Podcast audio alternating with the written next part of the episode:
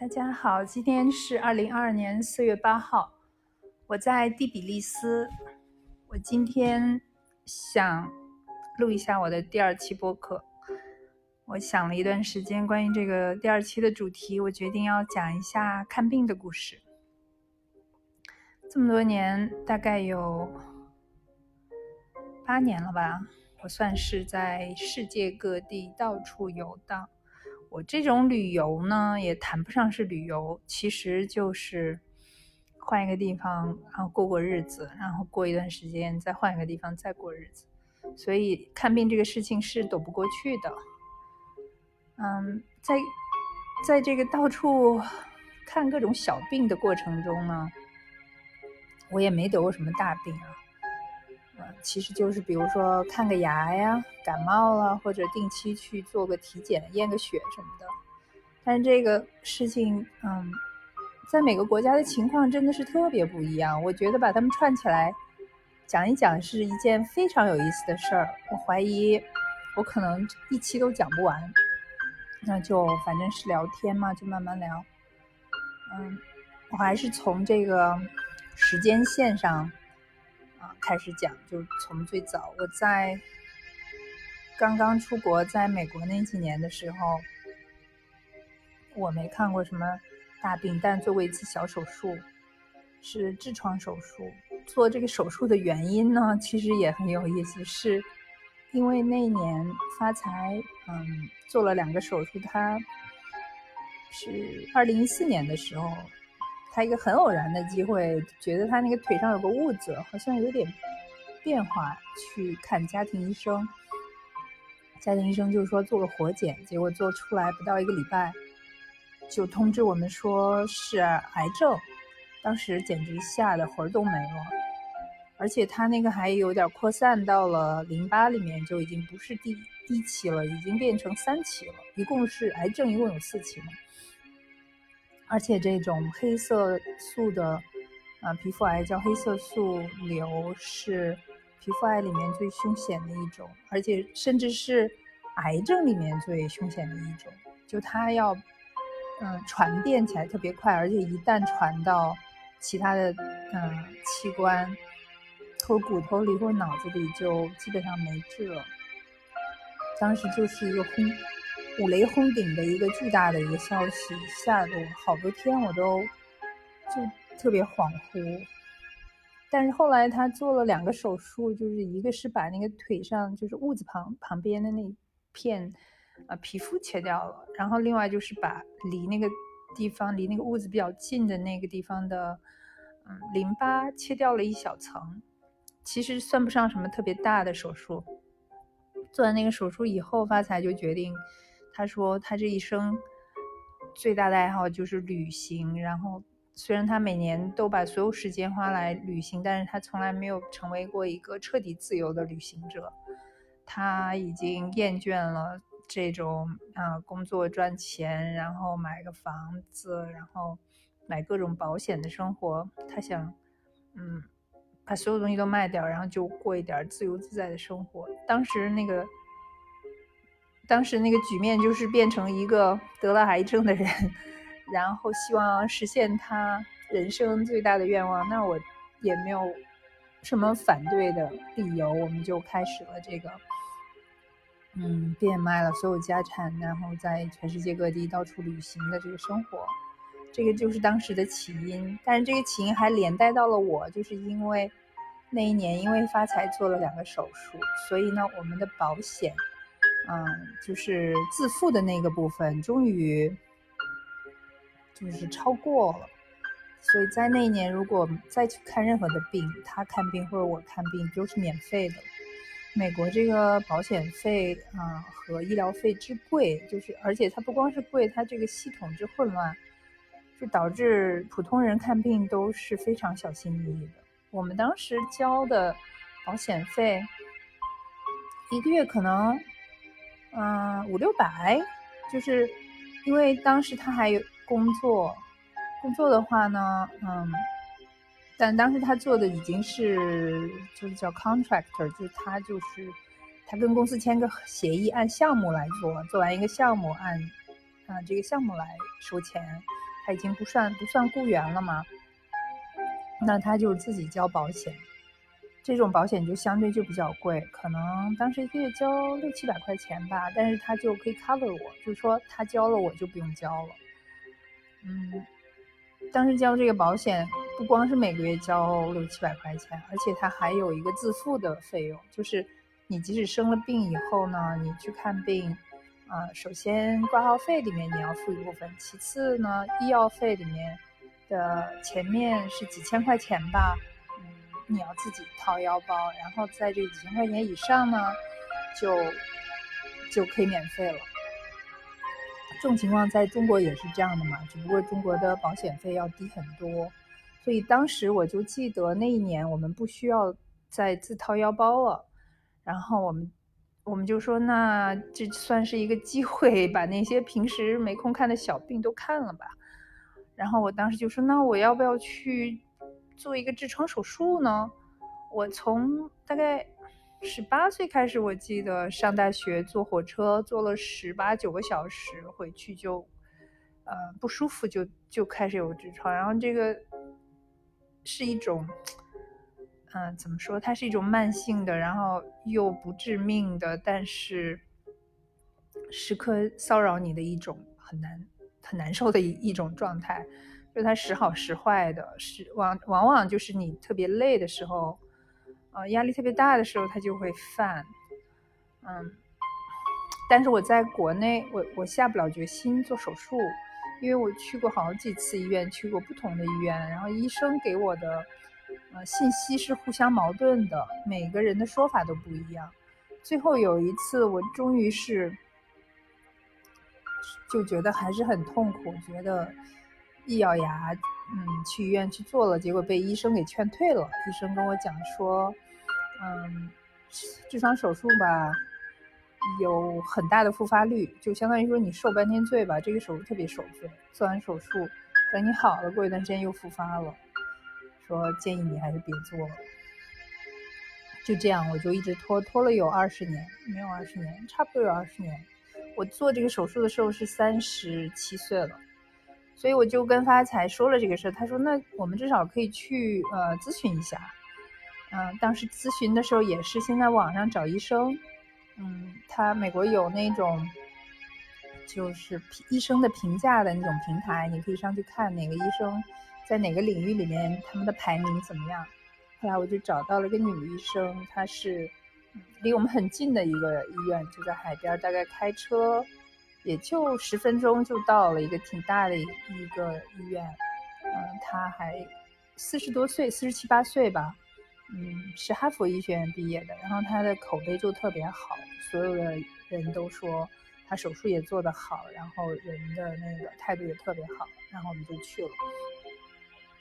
去了以后啊，当然美国看病的那个情况跟中国就不一样了，他就把你放在一个一个房间，然后。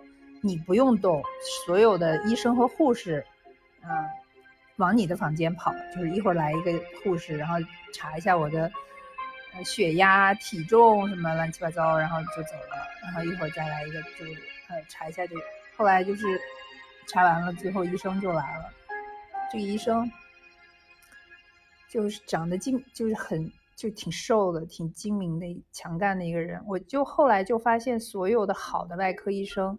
的气质都是一类的，他们都是非常利索，一看就是那种行动力特别强，而且脑子转的特别快，反应特别快。这种人说话什么的非常干脆有力，啊，非常清晰的那种头脑的这种人。这个医生就是我跟他一聊，我就我就觉得心里就觉得很靠谱，因为我问他所有的问题，他都回答的非常明确。就美国的医生有一点我特别喜欢，就是说。嗯，这也不光是医生的问题，我觉得是个文化的问题。就在美国这个地方，因为每个人都第一要对自己负责，第二有权利知道所有的跟自己相关的信息，所以在美国看病，你问医生任何的问题，他们都必须要清楚明确的回答你，不会出现那种说啊跟你说了也说也不明白，或者是含糊其辞的情况。这是我对美国医疗体系最大的一个。好的方面的一个印象，这个医生就是他。当时我当时问他一个最关键的问题，我说：“我看了那么多医生，他们为什么每每个人说法不一样？有的人说我是外痔，有的人说我是内痔，有的人说是两个都有。嗯，我到底是什么？然后他跟我，他就跟我讲，他说你看这个肛门，嗯，三厘米以内的位置发生的痔疮，其实就是毛细血管肿大，呃，就叫内痔。然后呢，痔疮是这样发展的，它首先是内痔。然后它逐逐渐的往下转移，拖出来以后就变成了外痔。他就这样给我，他他说的非常清楚。当然我也不是很确定他说的完全是对，但是至少他是一个在这个方面唯一的一个明确的、准确的、有数据的给我答案的一个人。然后我就问他说：“那我这种情况怎么怎么样？有多大的风险会复发？”他就说：“大概有三分之一的人会复发。”我说你认为我，呃，值不值得做？他说，嗯，像你这种情况呢，他说你这个是在已经是外痔，是是会很痛，内痔是不痛的，就是内痔是只是出血，但是不痛。那治疗内痔的方法就是里面用一根绳子把那块肿出来的毛的血管，就是从根儿上把它扎起来，然后让它自己脱落。那外痔就是要做手术。外痔做手术的话，他说就最大的风险就是说，你如果切的少了，就它它其实是一块坏死的呃肌肉，里面包含有血管。那如果你把这块坏死的地方切掉呢，呃，它以后它长起来以后，它就呃循环血液循环恢复了以后，它就不会再拖出来，你就不会再痛了。就基本原理是这样，但是呢，它的风险在于。如果你切少了，就是说坏死那一部分没有完全切掉，那相当于说你还这个地方还是会积蓄啊坏死的那个血液啊能量到了这儿还是走不通，那你还是等于说就没有根治。那如果你要是切多了呢，又会导致把健康的肌肉切掉，它会影响你的肌肉的那个动作，然后会导致一些其他的后遗症，比如说什么呃就是。等于你的肛门的那个收缩会出现问题啊什么的，所以这并不是一个完全没有风险的一个手术。我后来就问他，我觉得你觉得我可以试一下吗？他说，他说，他说你可以试一下。他说你有两个病灶，一个大一个小。嗯，如果要保守的话呢，就把那个大的切掉。嗯，当然也你要是愿意的话可以切，但切掉两个的话恢复期会慢很多。就是我跟他所有的这个交流。过程中间，我得到的信息都非常的明确，这点让我心里面特别的踏实。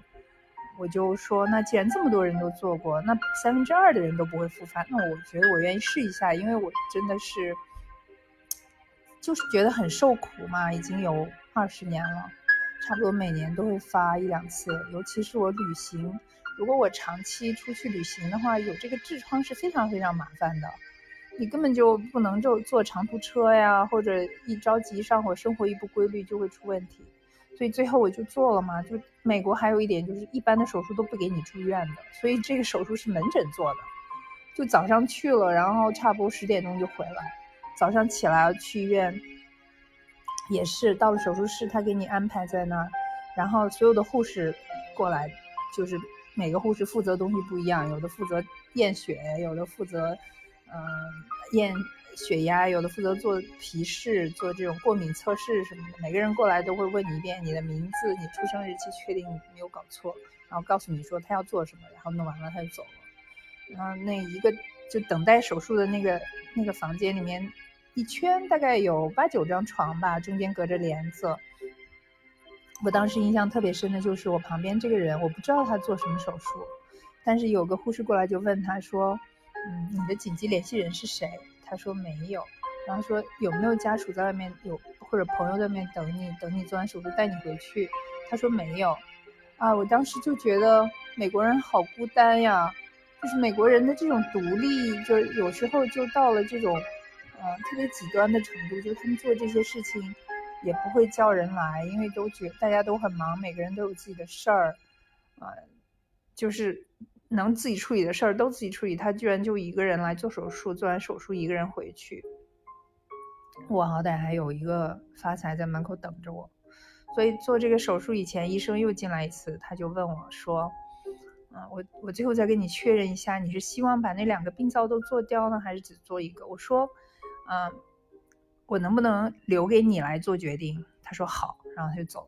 我非常喜欢这种嗯交流的方式，特别的有效，特别的清晰，而且所有的这个环节都是明确的，没有任何的让你觉得。啊，不确定或者心里打鼓的部分，那谁的责任就是谁的责任。后来事实证明，这个手术做的也很成功。那个手术完了，确确实很痛苦，真的很痛苦，非常痛。嗯，疼了很长时间，都过了差不多三个月了，我还在流血。但是呢，嗯，那个手术做完就彻底好了以后，我真的就再也没有这方面的困扰了。非常偶然的时候会就发那么一两下，然后抹一点药。就好了，这个简直是一个我生命中的巨大的一个福音。就是我以前受这个困扰的时候和现在没有这个的时候的，我觉得在生活质量上面差别是很大的。虽然它是一个很小的手术，嗯，所以在外科手术这个方面，我对于美国的嗯医生的印象是很好的。当然，我那个手术很成功，发财的两个手术也不错，只不过就是说，我觉得。发财那个手术，他那个第一个手术切掉那个皮肤那部分，他那个疤留的有点大，我也不无法确认是因为那个医生经验不足呢，还是这种大腿上面的皮肤嘛，他是不是就是因为他切掉了很大一部分，还要把它再缝上，所以他没有什么其他的选择，只能把它很就是为了把它弄得很紧，可能不能在乎它的好看与否，这是我的一个疑问啊，我不知道。但是呢，嗯，我觉得美国的医疗体系里面，嗯，我自己亲身体会过以后，我特别喜欢这一点，就是关于这个医生和病人的交流这个方面。嗯，他需要两两者，就是医生和病人这两方面都需要有非常清晰的责任感，大家责任的界限在哪儿，然后信息的明透明的程度必须到什么地步，然后才能实现这样一个非常好的沟通。我在国内。后来帮我爸看病，我爸那个时候做呃做手术也是他长他有个脑垂体瘤，就长在脑子里面的，但是那个手术也不算微创吧，就是他从鼻子里面通进去的管子。那也在医院跟医生就没有办法交流，我问任何问题都得不到答案。我说这个事情是呃网上有这个说法是 A 或者是 B，我不确定是 A 还是 B。那个医生就说这个我也不能确定。我说，那你有百分之多少的把握？他说，这个我也不能确定。我说，那那有没有可能他这个最后会有一个什么样的后遗症？他说他，然后他他就不高兴了。那个医生就说你问题太多了。后来居然就是他跑到那个主任那儿去给我告状，说这个说我那个是一个不听话的病人家属，你知道？我非常的愤怒，因为我就觉得，嗯，这是一种，嗯，特别。不公平的一个现象，在中国，如果你是个医生，你就可以决定所有的事情，你没有任何的责任对那个患者。啊，然后最后出了问题，你也可以不负责任，就你事先也说不清楚你的责任范围在哪，你也你也说不清楚这个问题的程度和它的风险，那事后出了问题再翻过来，作为一个没有任何医学知识的患者，那就更没有办法，嗯，了解到这个事儿到底是。对还是错？那如果手术做得好还还可以，那做的不好的话，我都无法确定这个不好是出在哪儿，问题出在哪儿。嗯，我当时在给我爸看病这个过程中间，我就对这件事情体会非常非常深。哎，我当时就想，怪不得我总是被人批评。我在国内的时候，总是因为问题太多，然后被人批评，总是因为。说话太直被人批评，其实我真的什么问题都没有，我其实就是一个脑子比较清楚的人，说白了，只不过就是这个不符合我们现在的现状而已。所以，在美国看这个病，它不光是治好了我的痔疮，它在有有很大程度上，它对我有心理上面的那个治疗作用。我在美国接触过一些这些事儿以后呢，我对自己的那种怀疑。就慢慢的就没有了，我的自信心变得越来越越强。我就现在我就觉得我真的我真的是没有什么问题，我只不过是嗯处在一个环境，刚好这个环境不适合我而已。啊，这就是美国的最简单的那个看病的呃一个经验。当然，事后你知道，在这个这一年给发财看病和我顺带做个小手术的这个事件里面，嗯，最有意思的一个环节其实是最后到底花了多少钱这个事儿。去美国看病嘛，你看完了病，一般到三个月以内你都得不到那个账单，你都搞不清楚你花了多少钱。就说即使你有保险的话，你不是还要自费要付一部分吗？你也很好奇。那没有保险的人就更可怕了。如果你没有保险，你要自己付钱看这个病，但是医院给你看病以前，他说不清楚你要花多少钱。只有在你看完了病三到六个月里面，他才会把账单寄给你。而那个美国看病的账单是天文数字的账单。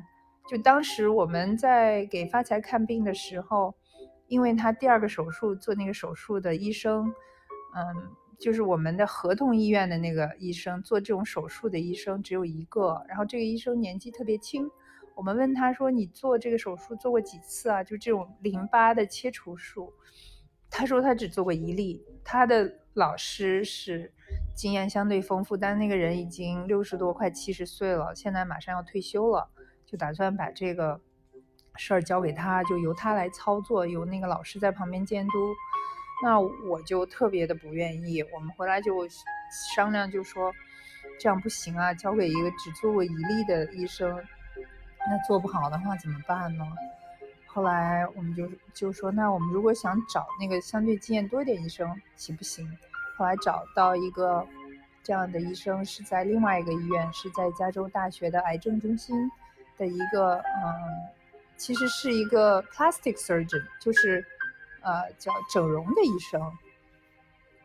但是呢，他的经验很丰富，他做过好好多例这个。可是问题是，他不属于我们当时保险，就是。管的那个医院，所以呢，他相当于说你你就在那个系统外找医生，你你就要自费嘛。我们就想问，就是说这个自费到底是自费多少钱？结果呢，就怎么也说不清楚。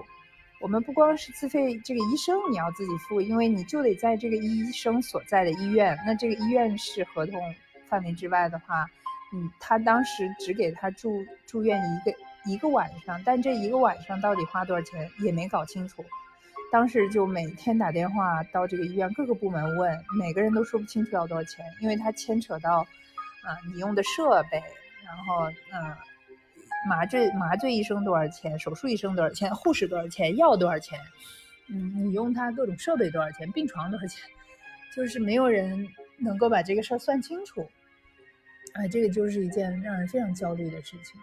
反正当时大概听听到他们讲说，你用这个医院的病床一个晚上就要五千美金，这里面不包含任何的医药费用、护士的工作的费用，还有手术医生和麻醉医生的费用啊！当时真的很焦虑，但是因为因为看病嘛，你你也没办法，你必须得看。结果发财发财在第二天就要进手术室了，头一天晚上他跟我讲，他说。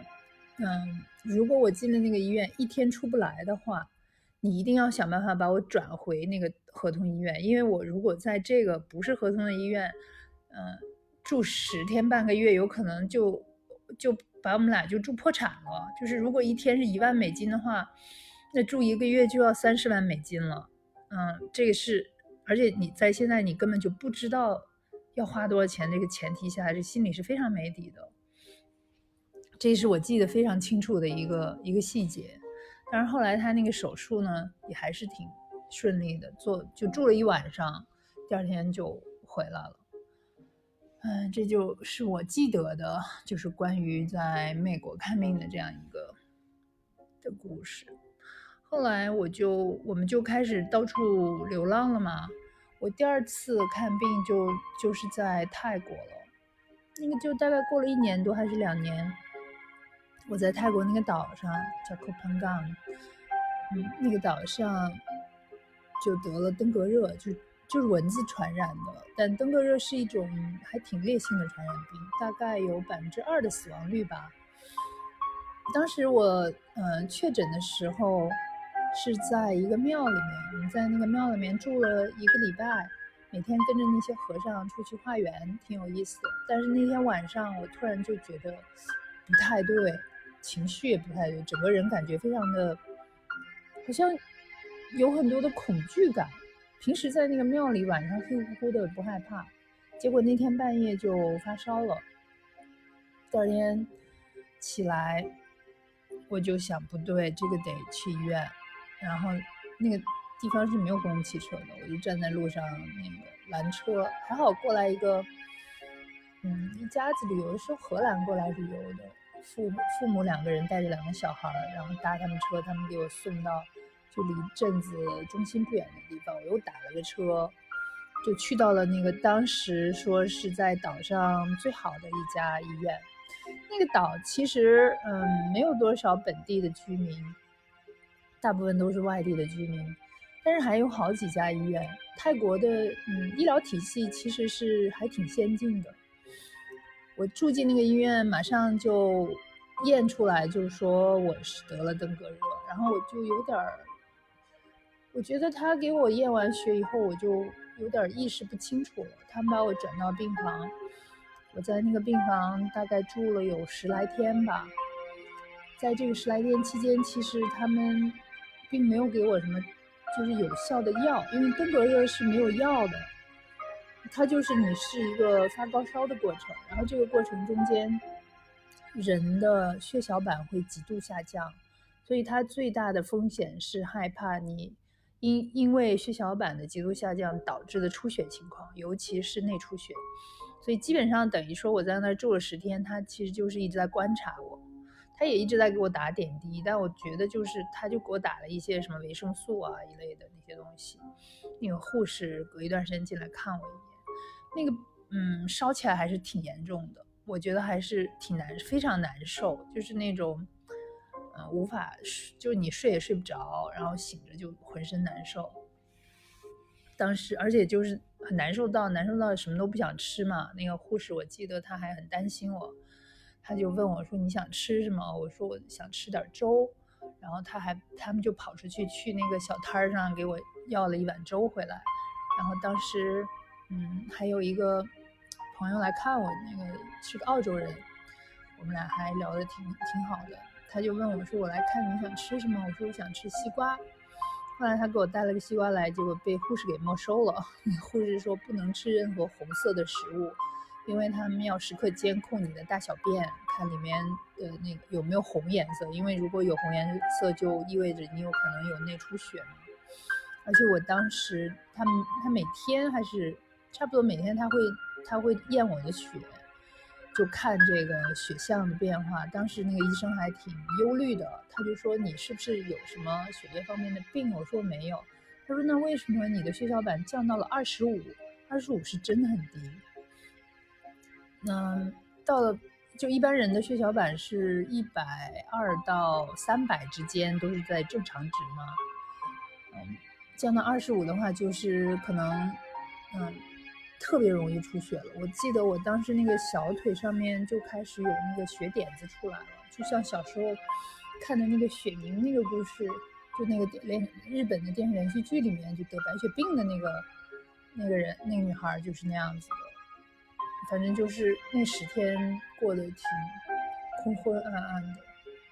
我记得我后来到第六七天稍微好一点以后，我起来，嗯，在走廊里面走，然后跟其他的病友聊天，嗯，剩下的我就没有什么印象了。后来到第十天的时候，他们说你可以出院了，然后就问我说你，嗯，有保险吗？我说我有美国的保险。他们就说：“那你必须得在这儿付现金，然后你自己回去跟你的保险公司算。”他说：“如果是欧洲的保险的话，就不用。欧洲的保险，他们可以直接跟欧洲的保险公司联系，那保险公司就会直接把钱就付到他们医院的账上来。但是美国的话不行，美国的那个那个程序特别复杂。后来三天，他们收了我三千五百美金。”嗯，没没有，不是三天，十天吧，收了我三千五百美金，就相当于每天三百五十美金。而且其实他们就没有给我做什么治疗，相当于就是一个监控嘛，所以还是挺贵的。就嗯，泰国的这种医疗机构，像这样的医院，我觉得它的收费标准相当于是欧洲的标准，就是当地人肯定是看不起的，只有欧洲人有保险的人才会用。嗯，当时我认识的一些就比我年轻的二十多岁那种欧洲小孩儿就出来。嗯，就是 gap 的那种小孩嘛，他们就没有保险，他们得了登革热就也不去医院，反正就在家硬扛。当地人吃呃给他们吃一种木瓜叶子，呃榨的汁还是什么的，我记得。就因为这个，其实还是挺贵。当时我也是有点意外，我没想到泰国的那个医院收费这么贵，就比你看跟国内比的话就贵很多嘛。当然，你要跟美国比，当然也没什么。但是美国有什么用呢？我最后其实等于说，那三千美金是我那一年的，嗯，自付的部分的一半都不到。因为自付可能一个人要七千块钱，等于说我最后走回去还得把这个，呃，费用报给保险公司，走了很大的、很长时间一个程序，就在网上要填表、要提交，最后他们承认进了系统。但是等于说也不给报销嘛，一分钱都没报。我当时就觉得，哎，我这一年到头交这么多保险费。当时我们虽然出了国，但是还是在交美国的保险，因为发财不是那个癌症一直在监控嘛，就万一要是他的癌症复发的话，还得回去再看病，那你不能就是把保险给断了。所以我们还在交，相当于说每个月还是在交。三四百、四五百块钱的那个四五百美金的保险，然后最后得了那一年一共得了这一次病，我三千五百块钱我就自己花了。所以基本上这些年来，嗯，一直以来就是这样的，就每个月要交三百到五百。今年、去年高达七百块钱的保险费，它这个算法又很复杂，你就是不到年底你也搞不清楚你到底交多少钱。总之就是每年就是要五千到到一万美金的医疗保险，美国，然后嗯，基本上你看的病他也不会给你报销，就你除非你得什么大病吧，我估计。当然你得了大病以后，可能你就感觉到医疗保险的好处了，那时候你的那个费用就可以全包了嘛。但是不管怎么样，我就觉得这个美国这个医疗保险太太贵了。就是普通美国人都不敢没工作，其中一个很主要的原因是因为买不起保险。就即使他他存款够了，够自己花，但每个月要买这么多钱的保险，年纪越大，这个保险不是越贵吗？我听好几个就是差不多五六十岁的人，他们每个月保险费要将近一千块钱。就如果你有点什么基础病啊，美国人是六十。七岁、六十八岁才完全退休，就从六十二岁开始到六十七岁，你就可以自自己选择退休了。但是每一年退休的话，你拿到的保险金的比例都是不一样的。你如果想拿百分之百的话，就要六十七岁退休。所以六十七岁以前，如果嗯，比如说你六十二岁以前退休的话，就就不叫退休，就叫做自动失业。然后他保险嗯。医疗保险的这个部分就只能你自己想办法自费付。那六十二岁到六十八岁之间，我具体什么忘了。但六十八岁以后呢，你就进入了老年保险系统，它就会，嗯，你就不用交保险费了啊。然后呢，你的医疗费用里面，它给你承担百分之八十，相当于说你还是得付百分之二十。这百分之二十就取决于你。你身体怎么样了？如果你有很多各种各样的病的话，那百分之二十也还是很贵的。所以很多人老了以后，就要自己再自费买一个附加险，就加在这个百分之二十上。这样子的话，每年看病呢就不花钱。总之，这个美国人的医疗保险是一个很大的负担。就我自己亲身体会过了以后，我也理解了为什么美国人虽然那个收入都还。挺稳定的，但是他们也没有什么安全感，就是这只是一个方面，就从医疗这个方面，那它是一个系，它这个系统就是时时刻刻让你有一种紧迫感，让你不能放松，那欧洲可能就好很多。就欧洲人的话，基本上你只要有份工作的话，他所有的这些医疗都是免费的，你去医院什么都不用掏钱，不用花钱。这是一个，嗯，在泰国以后我的一个体会。后来，嗯，从泰国出来，我我就。有那么两年吧，我我最主要的看病要解决的问题就是我的脖子疼和背疼。这个脖子疼呢，也是一个老毛病了。我就从二十多岁的时候开始就有颈椎病，它也是一种慢性的，就是你要说它有什么大，就是它也不是什么大病吧，但是它影响你的生活质量，经常睡觉脖子疼，有时候坐就坐在那儿用电脑十分钟就不觉得脖子就受不了了。我也去查过，就没有什么增生啊，什么就是说什么脊柱强直，他就说你那个曲度已经不好了，那个弯曲度变得比较直。除此之外，他也说不出一个所以然来。嗯，我就经常去做中医按摩呀什么的，但是这些都是治标不治本的，也就是隔一阵子好，隔一阵子不好。那后来我觉得不工作。以后会不会自己好起来呢？也没有完全好。我还经常，我是一个常年锻炼的人，然后也总是尝试各种，就是对颈椎好的各种锻炼办法。后来做瑜伽什么，但都没有根治。嗯，后来有一段时间，我在美国刚开始的时候就跑跑步，每天跑步，后来坚持了有四五年吧，每天跑十公里，我觉得情况好了很多。但是到，嗯，开始旅行以后就又不太好，而且还会背疼。有一阵子突然就后背特别痛，就每天晚上睡觉都会痛醒，就变成了我的一个新问题。我就又开始走上了到处，嗯，有病乱求医，到处看我的背疼的这个这个历程。这中间我看过了各种各样的医生。先是在美国的时候就去看那个运动医生，嗯，他们就是基本上是，嗯，运动医生就是属于怎么说？如果你的这个问题是跟运动相关的一个一个病痛的话呢，他都管。我那个运动医生还是我那个朋友介绍的，他就说这个人很有名很好。这个医生是在圣地亚哥最贵的那个最贵那个富人区叫了豪亚。在那儿工作，他一个小时收两百五十美金。他的工作室就是像一个健身房一样，有各种各样的器械。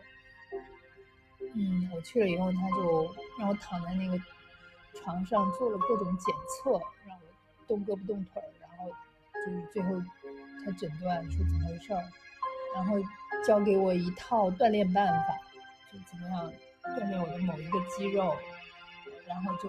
基本上他们就认为这些疼痛都是因为你身体的肌肉的不平衡导致的，那他就帮助你寻找这个平衡，那他就给你一系列的训练，让你某一些肌肉强壮起来，就这样一个原理吧。反正我试了半天，我觉得没有什么明显的效果。接着我就来到了嗯印度，我就去试了印度的阿育吠陀。最早这个阿育吠陀的这个嗯概念是一个以色列的女孩给我讲的。我在泰国的时候，在瑜伽馆里面碰到她，她跟我讲说她去试过一次，觉得特别好。后来我就在网上查，我就发现这个阿育吠陀，它是一个，它类似于就是印度的中医吧，他们的传统医学，它的那个治疗方法也是非常全面的，就。包括了饮食、按摩、各种油，然后还有内服的草药，有一些嗯，我还看过一些纪录片，就从这种完全不懂的人的角度看，你会觉得它好像特别的神秘，嗯，但是我当时的情况，一个是我也很好奇，另外一个就是我还在网上看到很多人就把这个阿育吠陀是当做一种保健项目来做的。就是它就是一种身体的深层排毒的办法。那西方人会嗯，每隔三五年他就去印度住在一个特别高档的度假村里面，然后进行身体排毒，大概里面住个十天半个月，然后通过从饮食到治疗各方面，然后就能够怎么说，它是治疗你的各种亚健康的问题吧。我当时也很好奇，后来我就定了一个。在网上订了一个别人推荐的这种爱育吠陀中心，我订的那个第一个爱育吠陀中心是在印度，也是西南海岸的那个克拉拉那个州的山里面，它是一个国家公园里面，周围都没有什么人居住的，就这个这个疗养中心，不知道为什么他们能够建在。因为周围都不让人到处跑，因为里面有各种野生动物，有猴子、大象，还有老虎什么的。嗯，我记得一天应该是一百欧元，就包括食宿啊什么的。所以当时我是从嗯加尔各答坐飞机坐到加尔各答，然后包了一个出租车。他把我给送到那个地方，大概路上还开了有八九个小时呢。到了那以后，嗯，那个地方大概有大概二三十个房间，当时住了也就十几二十个人，还认识认识了一些世界各地的人，南美的、英国人、法国人、以色列人、西班牙人。结果那个地方住了三天，我爸突然就生病了。我就连夜买了机票回国给我爸看病去了，就第一次阿育吠陀就没有呃完全体验。但是当时我认识一个英国的老太太，六十多岁，是个护士。那个老太太的口音特别的好听，我还当时还问，当时那儿有几个英国人嘛，我说为什么他的口音我听起来就像伊丽莎白。那个女王的口音，他们说对，他们说英国的口音分很多种，但是她真的是最，她口音真的是最漂亮的。这个老太太，嗯，她自己是个护士吧，但是她很相信这种各种东方的医学。她说她自己是一个 healer，healer，healer，就是说有些人天生是有这种疗愈的能力的，就是他就是人群中间的疗愈别人的人。他说他很年轻的时候就发现了自己有这一方面的才能。后来我爸的生病的消息传来，我就特别着急。从那个山里面不是还要再开七八个小时出来吗？我连夜买票，然后当时就说他已经昏迷了。嗯，他们几个，他就这个老太太，还有一个阿根廷的一个女孩。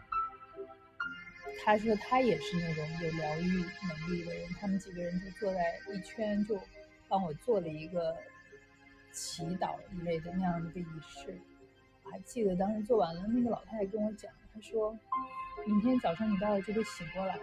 我觉得那个话听起来像是一种愿望，但是确实我爸第二天醒过来了，所以到现在我也不知道这个事情怎么解释。而且那个老太太特别有意思的是。她是来看她自己的肺的，就她的肺上有几个阴影，大概三年前就查出来了。但是他们英国的医生特别保守嘛，就不给用那个抗生素，所以一直就保守治疗，然后这个阴影就怎么也好不了。后来他就没办法，就说来试一试这个阿育吠陀。那我们去的住的那个地方，其实海拔还挺高的呢，一千八、一千九呢。我当时还在想，这个老太太也是不找一个。海边的，就是海拔低点儿地方治他的肺，这个肺本来就不好，跑这么高的地方来，住个十几二十天就治好了，我我都觉得有点怀疑。但是后面我离开了以后，过了一两个月，他给我写信，他说他在那住了十八天，然后就回了英国，然后再去拍片子，他肺上的阴影就消失了。他说他那个他自己的医生就完全不相信。觉得这是一个巫术，觉得这件事儿里面肯定有什么问题，但是事实就是他们就查不出来，他的他的肺上的阴影就从从此消失了。所以阿育吠陀这个东西，就是那是我第一次接触。后来第二年我爸的那个身体好了以后，我就又又想到回来做这个事情，但是我当时就不想再去以前那个地方了。我觉得它是一种，嗯，给西方人的那种疗养院的那种服务性质的那种地方。他那个医生也每天会跟你见面，但是因为病人很多嘛，他也就跟你聊个五分钟，然后你也见不到他。我就在网上找，就想找一个那种，嗯，不是特别商业化的。后来我就找到了后面的这个 Dr. Vina 的这个诊诊所，她也是在那个克拉拉，她是，嗯，她跟她丈夫都是阿育吠陀医生，他们在印度最好的那个阿育吠陀大学毕业的。她丈夫就是考进了医呃政府的医医官，她丈夫是在政府工作的，她在家里，她那个家呢只有两个嗯房间，就是。病人他只接每次只接待两个病人，就住在他的楼上。我觉得那种方式更适合我，因为我非常想了解这个阿育吠陀这种治疗办法。我也没有，如果我要去那种大的机构呢，我觉得我没有什么机会跟医生交流，所以我就去找这个医生，在他那儿住了有二十多天。他们家就是在。那个城市的边缘，全部是稻田的那个那个稻田里面租了一个院子，那个院子就是一个 house，两层，他们自己住第一层，然后第二层有三个房间，嗯，有一个房间住的是一个厨师，就是一个老太太，六十多岁的，她是负责做饭的，还有一个治疗师呢，是本地的，他每天来，他还有个治疗室在二层，我就。当时就我一个病人，我就一个人住在二层。然后这两个医生，就 Dr. Vina 还有她丈夫，他们俩每天都会来三次找我，然后跟我聊天，问我问题什么的。啊，我就对这个，我在这儿住了有二十多天嘛。嗯，一开始的时候我完全不相信他们能把我的颈椎治好，因为我从各方面得到消息就是说我这个颈椎已经被我给毁了。嗯。重力按摩的时候，那些按摩的医生就说你这个二十岁的人是四十岁的颈椎，所以我觉得它就是不可逆的。但是这两个医生坚持跟我讲说这个是可逆的，嗯，然后我就追着他们问各种问题，就问他们到底这个原理是什么，他们怎么嗯分析这个病人的问题，然后通过什么方法来治疗。总之就是在这个期间，我觉得我学到了很多东西，而且这种我从来没有。嗯，有机会能够就是跟医生之间有这么多的真正的交流，就是嗯，他们印度人嘛，英语也特别好，所以呢，我们就基本上什么都聊，后面就关系特别好。然后他他们两个人，嗯，跟我之间就建立起了一种非常嗯珍贵的那种连接感。临走的时候，他们俩带我去吃了顿饭，然后他们就说，嗯。他们自从开这个诊所以来，来了很多病人，大部分都是欧美的。但是他说，嗯，比较大的比例的这种病人，就是本身都是有很多的心理上的问题，嗯，可能由于他的各种精神上的创伤呀，或者是嗯孤独感或者抑郁啊这些情况导致的一些身体上面的问题。他们说我是 他们接待过的人里面。就是精神健康最好的一个人，有意思。而且最神奇的就是，我居然确实走的时候脖子不疼了。哎，我觉得这个事儿真的太神奇了，真的二十天他们就把我的脖子给治好了。而且当时就每天的那个时间表都安排的就很规律，几点钟吃饭，饭量也是固定的。就他们他们就。说你不能想吃多少吃多少，也不能吃太多，要永远保持一种半饥半饱的状态，身体才会啊比较放松。所以刚开始的三天就是一个，他就要先让你的身体先就是冷静下来，所以他给你用一些消化方面的药，然后嗯让你的食量降下来，这样子他说你的嗯等你的身体不处于那种非常嗯激烈的状态的时候。才能够开始接受各种治疗和帮助。嗯，后来就是除了每天吃饭以外呢，每天上午和下午都有各种治疗，有一些是按摩，有时候有一些用油按摩，有时候用草药敷，然后还有嗯一种用那个在你的额头上面，然后不停的流，从上面往下流各种嗯药油，嗯就是各种看上去就挺神奇的东西，而且你也觉得好像这种东西它怎么就能够。影响到你的身体呢？可是事实上，它那个效果感对我来讲就还是挺明显的。嗯，我也不知道是为什么。每天差不多到下午可以出去溜达溜达，但是经常处在一种半饥半饱的状态。嗯，差不多医生说他的目标就是你经过这一次治疗以后要减掉个一公斤左右。我后来觉得我肯定是瘦了一点。然后，嗯，每天从早到晚都是，就是排着比较满，中间有两三个小时休息，还给我派了一个瑜伽老师来教我做瑜伽，每天。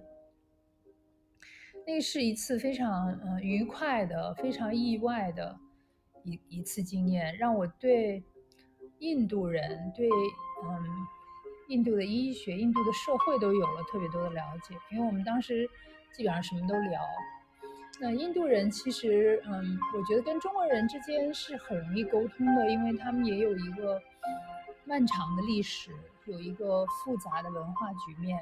那他们对于很多事情的看法是，他们比较复杂的，就他们对于复杂局面是，嗯，是有一个多角度的那个，嗯。心态的，我当时问问过了他们很多关于他们社会上面的问题，他们社会各阶级的问题，然后他们的经济的状况的问题。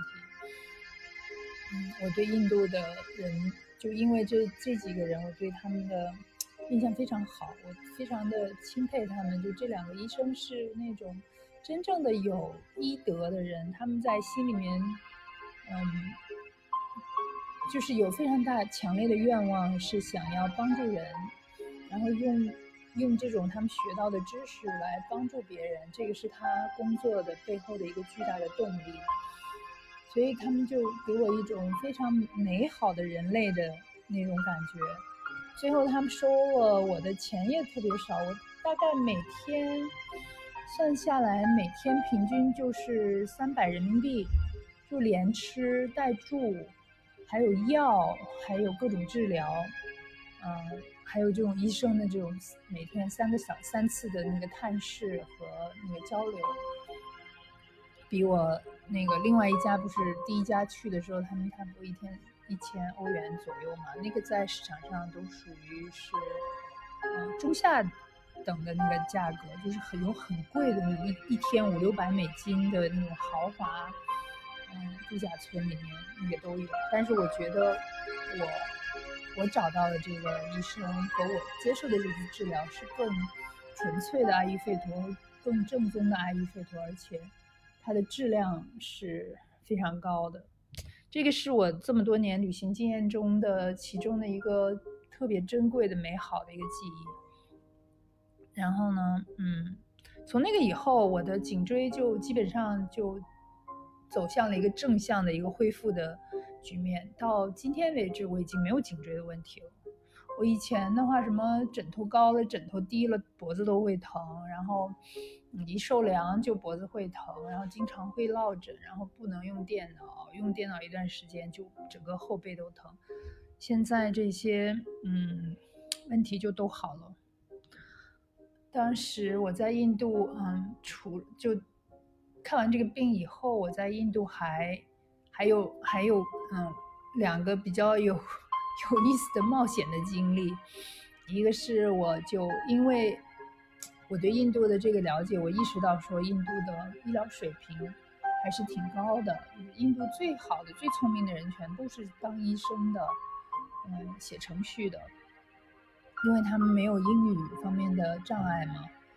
印度人，嗯，有他们每个地区人有他们自己的语言，但是他们的统一的语言是英文，所以他们用英用英语接受的教育从小学就是这样子，那他就直接和西方的教育接轨了。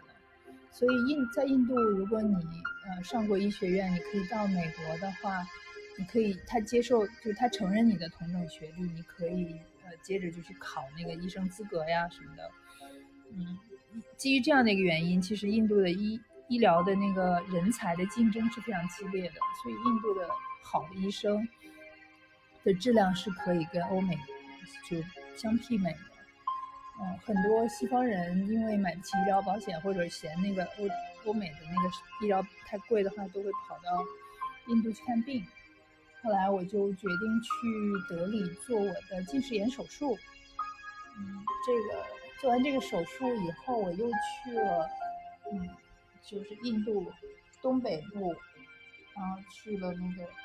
一个特特别有名的，嗯，瑜伽圣地叫瑞士凯诗。我在那个附近又参加了一次，嗯，瑜伽的集训吧，跟一个挺有名的老师。这也是那次在印度的旅行，我有三个收获。而且从那次，那是我第二次去印度了，那不是第一次。我每次去印度都会有非常大的。收获，无论是从精神上还是身体上，所以印度是一个非常神奇的国度。当然，如果你想要去度假，比如说找个海滩躺着晒太阳，让人伺候你，那你不要去印度。印度不是这样一个国家。但是印度的话，它它所拥有的那种精神上面的丰富度，和它在嗯，还有它的那种深度，是我觉得是我。从来没有去过任何一个地方能够可以与它比拟的。总之，嗯，我觉得今天就只能说到这儿了，因为已经快一个小时了嘛。我明天或者下一期我会继续接着讲我这个脖子后面的一些，嗯，遇到的一些高人给我治疗的一个过程，还有我在印度看过其他的病，还有在世界各地看牙的经历。